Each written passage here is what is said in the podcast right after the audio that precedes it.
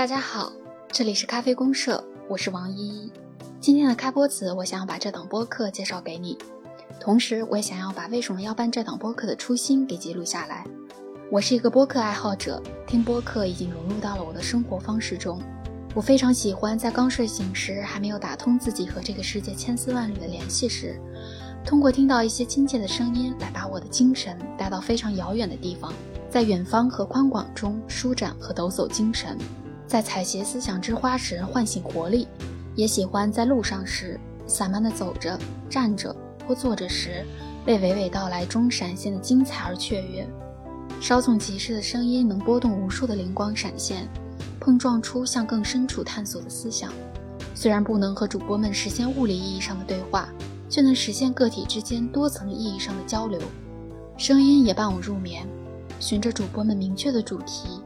就能从一天的思绪纷繁中理出清爽，在宁静的小世界中入睡。当然，这只是播客对我个人而言的意义。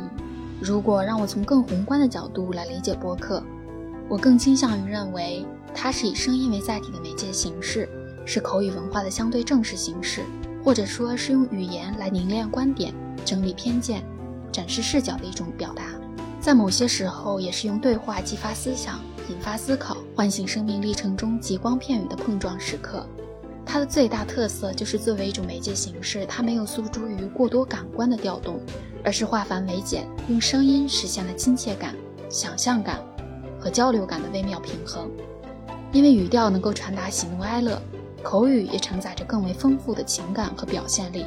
相对于方正的文字，总是带给人一种权威性和确证性。流动的口语能捕捉到最鲜活的灵光。能快速的激活思想，并且这种现场感也营造了共同的语境。当我们的思想和视角在对话中凝聚和激发出来时，这里记录者的对话也流畅地呈现出他们物理性的形成过程，轻盈又扎实，辽阔也深入。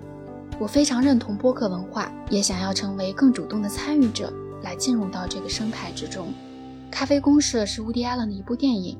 将它作为这档播客的名字，不是想选取其中流光溢彩的好莱坞有关红玫瑰与白玫瑰的浮华人生的意象，当然也不是在讲咖啡。咖啡公社的含义更接近于哈贝马斯将咖啡馆视为西欧近代公共领域得以形成的实体空间，所以更像是一个意识空间。咖啡公社是一档更偏向于新闻类的播客，速朽是新闻的宿命，但新闻是历史的初稿，注入一种对话精神，在历史性和共识性的维度上。化机械为精确，让速朽的新闻呈现出丰盈的图景。用向彪老师的话说，图景有两重含义：一是现在的概括，再一个是未来可能的走向。在这样一个表达权充分扩散、认知盈余被充分释放的时代，让我们感受更深刻的是，每个人都是历史的见证者、书写者和诠释者。我们尝试着对热点事件进行深入的剖析和探讨。